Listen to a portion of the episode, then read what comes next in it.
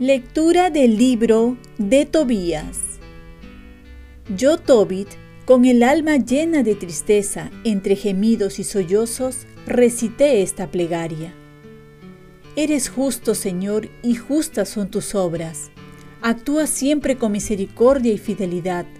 Tú eres juez del universo. Acuérdate, Señor, de mí y mírame no me castigues por los pecados y errores que yo y mis padres hemos cometido.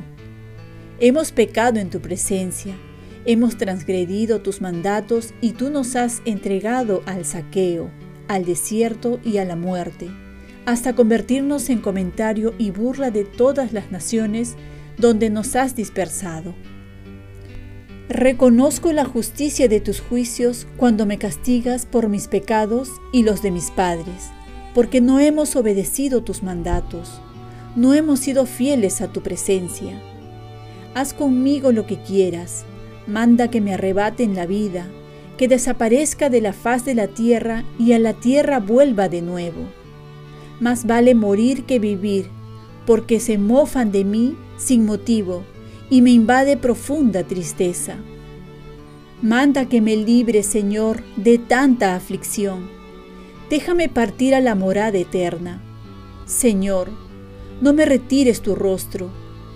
Mejor es morir que vivir en tal miseria y escuchar tantos ultrajes.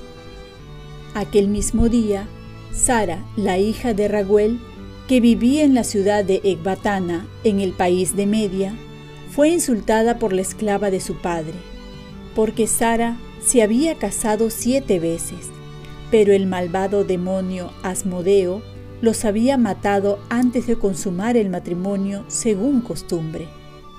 La esclava le dijo, ¿Eres tú la que matas a tus maridos?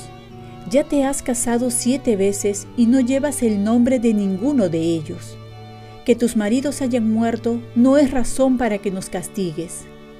Ve a reunirte con ellos y que jamás veamos hijo o hija tuya entonces Sara, profundamente afligida, subió llorando al piso superior de la casa, con la intención de ahorcarse. Pero lo pensó otra vez y se dijo, solo serviría para que recriminen a mi padre. Le dirán que su única hija tan querida se ahorcó al sentirse desgraciada. No quiero que mi anciano padre baje a la tumba abrumado de dolor en vez de ahorcarme, pediré la muerte al Señor para no tener que oír más reproches en mi vida. Entonces, extendió las manos hacia la ventana y rezó al Señor. Y en aquel instante, las oraciones de Tobit y Sara fueron escuchadas delante de la gloria de Dios, el cual envió al ángel Rafael para curarlos. Palabra de Dios. Salmo responsorial. A ti, Señor, levanto mi alma. Dios mío, en ti confío, no quede yo defraudado, que no triunfen de mí mis enemigos, pues los que esperan en ti no quedan defraudados, mientras que el fracaso malogra a los traidores. A ti, Señor, levanto mi alma. Señor, Enséñame tus caminos, instruyeme en tus sendas, haz que camine con lealtad. Enséñame porque tú eres mi Dios y Salvador. A ti, Señor, levanto mi alma.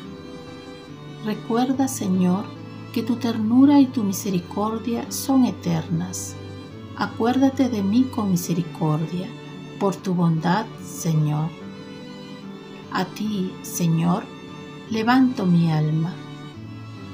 El Señor es bueno y es recto, y enseña el camino a los pecadores.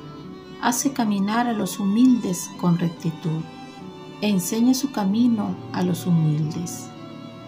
A ti, Señor, levanto mi alma. Lectura del Santo Evangelio según San Marcos.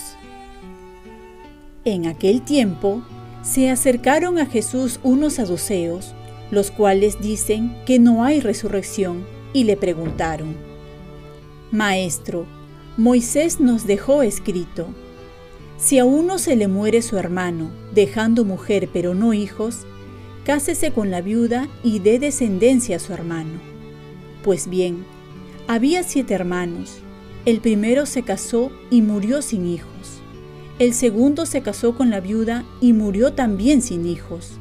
Lo mismo el tercero y ninguno de los siete dejó hijos. Por último, murió también la mujer. A causa de la resurrección, cuando resuciten, ¿de cuál de ellos será mujer? Porque los siete han estado casados con ella. Jesús les respondió están equivocados, porque no entienden la escritura ni la potencia de Dios. Pues cuando resuciten de entre los muertos, ni los hombres se casarán, ni las mujeres serán dadas en matrimonio. Serán como ángeles que están en los cielos. Y a propósito de que los muertos resucitan, ¿no han leído en el libro de Moisés, en el episodio de la zarza, lo que le dijo Dios? Yo soy el Dios de Abraham, el Dios de Isaac, el Dios de Jacob? No es Dios de muertos, sino de vivos. Ustedes están muy equivocados. Palabra del Señor. Paz y bien. Si el amor de una persona te hace feliz, imagínate el amor de Dios. El Evangelio nos presenta a los saduceos que no creían en la resurrección. Jesús responde afirmando sobre la resurrección y esto es una verdad que aunque no se hable mucho y algunos no crean, la resurrección es real, pero no a la manera que imaginamos. Muchos piensan que la vida después de la muerte será una continuación de esta vida y que seguiremos casados, con nuestras mismas familias y hasta con las actividades que nos gusta realizar. Y aquí se puede expandir muchísimo nuestra imaginación. En realidad, Jesús nos revela que Dios es un Dios de vivos y no de muertos. Es el yo soy, es actual. Para Dios no hay pasado ni futuro, todo es presente. Y Jesús responde que en el cielo no existe matrimonio, ni se va a prolongar el matrimonio que tenemos. Para algunos esto es una buena noticia, para otros no. Nos dice que seremos como ángeles, pero no que seremos ángeles, Jesús nos da una idea de lo que Dios nos ha preparado. Los ángeles están en la presencia de Dios y nosotros también estaremos en su presencia. Algunos pueden creer que esto va a ser aburrido, pero la verdad es que si la presencia del amor de una mujer, de un hombre, nos ha tratado de llenar el corazón y nos ha llenado algunas veces, imaginarse cómo ha de llenar la presencia y el amor de Dios? Si nos ha dado felicidad estar en presencia de una persona que amamos y que nos ama, tratemos de imaginar estar en la presencia de un Dios que nos ama infinitamente más que cualquier criatura aquí en la tierra. Por ello, San Pablo va a decir, ni ojo vio ni oído yo lo que Dios nos tiene preparado. Y es que todo lo que podemos imaginar del cielo queda muy corto. Toda la felicidad por un momento alcanzada aquí en la tierra es un indicio de la felicidad en el cielo que es para toda la eternidad. Y esto no tanto por nuestros méritos, sino por el inmenso amor que Dios nos tiene y porque Dios es amor. Oremos. Virgen María, ayúdame a tener más presente lo que Dios me tiene preparado en el cielo. Ofrezcamos nuestro día. Dios Padre nuestro, yo te ofrezco toda mi jornada en unión con el corazón de tu Hijo Jesucristo, que sigue ofreciéndose a ti en la Eucaristía para la salvación del mundo. Que el Espíritu Santo sea mi guía y mi fuerza en este día, para ser testigo de tu amor. Con María, la Madre del Señor y de la Iglesia, te pido por las intenciones del Papa. Con San José Obrero te encomiendo mi trabajo y mis actividades de hoy, para que se haga en mí tu voluntad.